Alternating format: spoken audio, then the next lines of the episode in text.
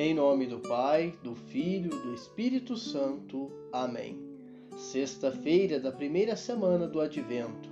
Faça-se conforme a vossa fé. Hoje, a liturgia da Santa Igreja apresenta para nós o Evangelho de São Mateus, capítulo 9, versículos do 27 ao 31. Ouçamos com atenção. Naquele tempo, partindo Jesus, dois cegos o seguiram, gritando: Tende piedade de nós, filho de Davi. Quando Jesus entrou em casa, os cegos se aproximaram dele. Então Jesus perguntou-lhes: Vós acreditais que eu possa fazer isso? Eles responderam: Sim, Senhor. Então Jesus tocou nos olhos deles, dizendo: Faça-se conforme a vossa fé e os olhos deles se abriram. Jesus os advertiu severamente: Tomai cuidado para que ninguém fique sabendo. Mas eles saíram e espalharam sua fama por toda aquela região. Palavra da salvação. Estamos no tempo do advento, tempo de rica espiritualidade, período este que a Santa Igreja reserva para nos prepararmos para o acolhimento de Jesus tem duração de quatro semanas, mais precisamente, os quatro domingos que antecedem o Natal. Nas duas primeiras semanas, através da liturgia, intensificamos a preparação para a segunda vinda de Jesus.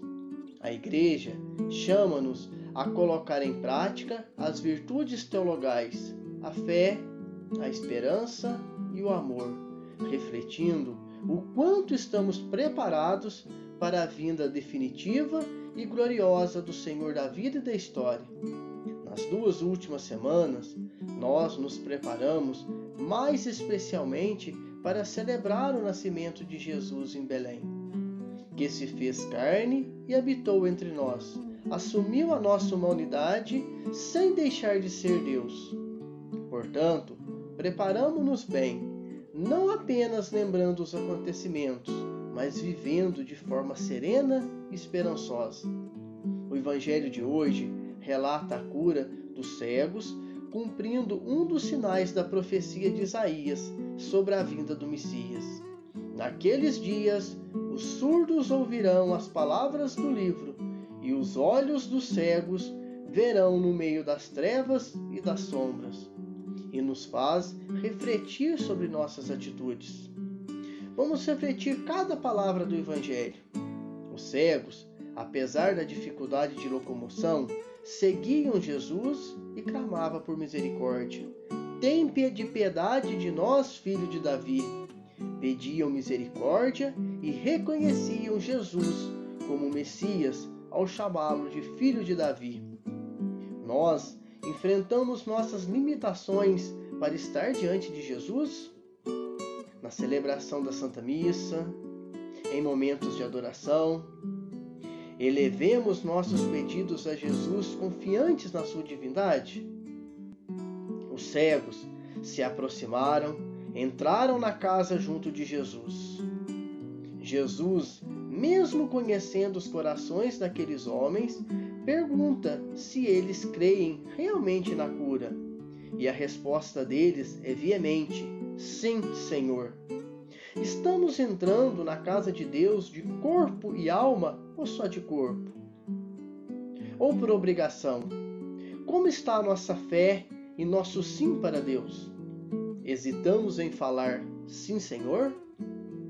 Jesus os toca. Jesus não precisava tocar, mas o gesto concreto nos mostra a ação de Deus sobre nós. Estamos deixando ser tocados por Jesus? Às vezes somos tocados por Deus, mas não temos a sensibilidade suficiente para sentirmos. Jesus disse: Faça-se conforme a vossa fé. E os olhos dele se abriram. Nossa fé está sendo forte o suficiente para abrir os nossos olhos diante das barbáries deste mundo? Só a fé abre nossos olhos e nosso coração. Só a fé nos cura. A advertência de Jesus: tomai cuidado para que ninguém fique sabendo. Tudo o que eles estavam vendo era novo. Conheciam muito pouco sobre as coisas de Deus. Não estavam maduros na fé. e Jesus se preocupou sobre o conteúdo das informações que eles iriam passar. E nós estamos nos preparando para anunciar bem o reino de Deus? Estamos maduros na fé? Mas eles saíram e espalharam sua fama por toda aquela região. Nós, quando recebemos uma graça, somos fortalecidos e curados por Deus, temos a coragem de dar testemunho? De anunciar suas maravilhas por todos os cantos? Meu irmão, minha irmã, o cego desse evangelho somos cada um de nós que não conseguimos ver a direção certa das coisas não enxergamos a graça de Deus, não temos um olhar aberto à caridade, à fé e à esperança. Muitas vezes estamos com os olhos ofuscados pelas buscas dos prazeres, dos nossos interesses egoístas e das individualidades. O advento é um tempo propício para pedir a Deus que nos cure interiormente, tirando-nos de nossas cegueiras. Deus deseja dar um novo sentido a nossas vidas e, para tanto, requer de nós a autenticidade da nossa oração, uma fé verdadeira e boas atitudes. Libertados da cegueira, teremos vida nova e vida plena. Por isso, devemos refletir: qual é a nossa cegueira de hoje? E a dificuldade na vida de oração? Será que é incredulidade à vontade de Deus? Seja na palavra de Deus, nos sacramentos, na missa, nas orações, nas novenas ou outros meios que a igreja utiliza para nos ajudar a alcançar a vida eterna. Busquemos identificar qual é a nossa cegueira hoje e que possamos pedir a Deus uma intervenção em nossas vidas. Rezemos junto. Filho de Davi, tem piedade de mim. Afaste de mim toda a cegueira que está impedindo de seguir os teus caminhos. Abre, Senhor, meus olhos para que eu possa reconhecer-te nos pobres e marginalizados da nossa sociedade. Abre, Senhor, meus olhos para que eu possa conhecer todos os ensinamentos da Igreja. Firma, Senhor, meus passos no teu caminho Amém.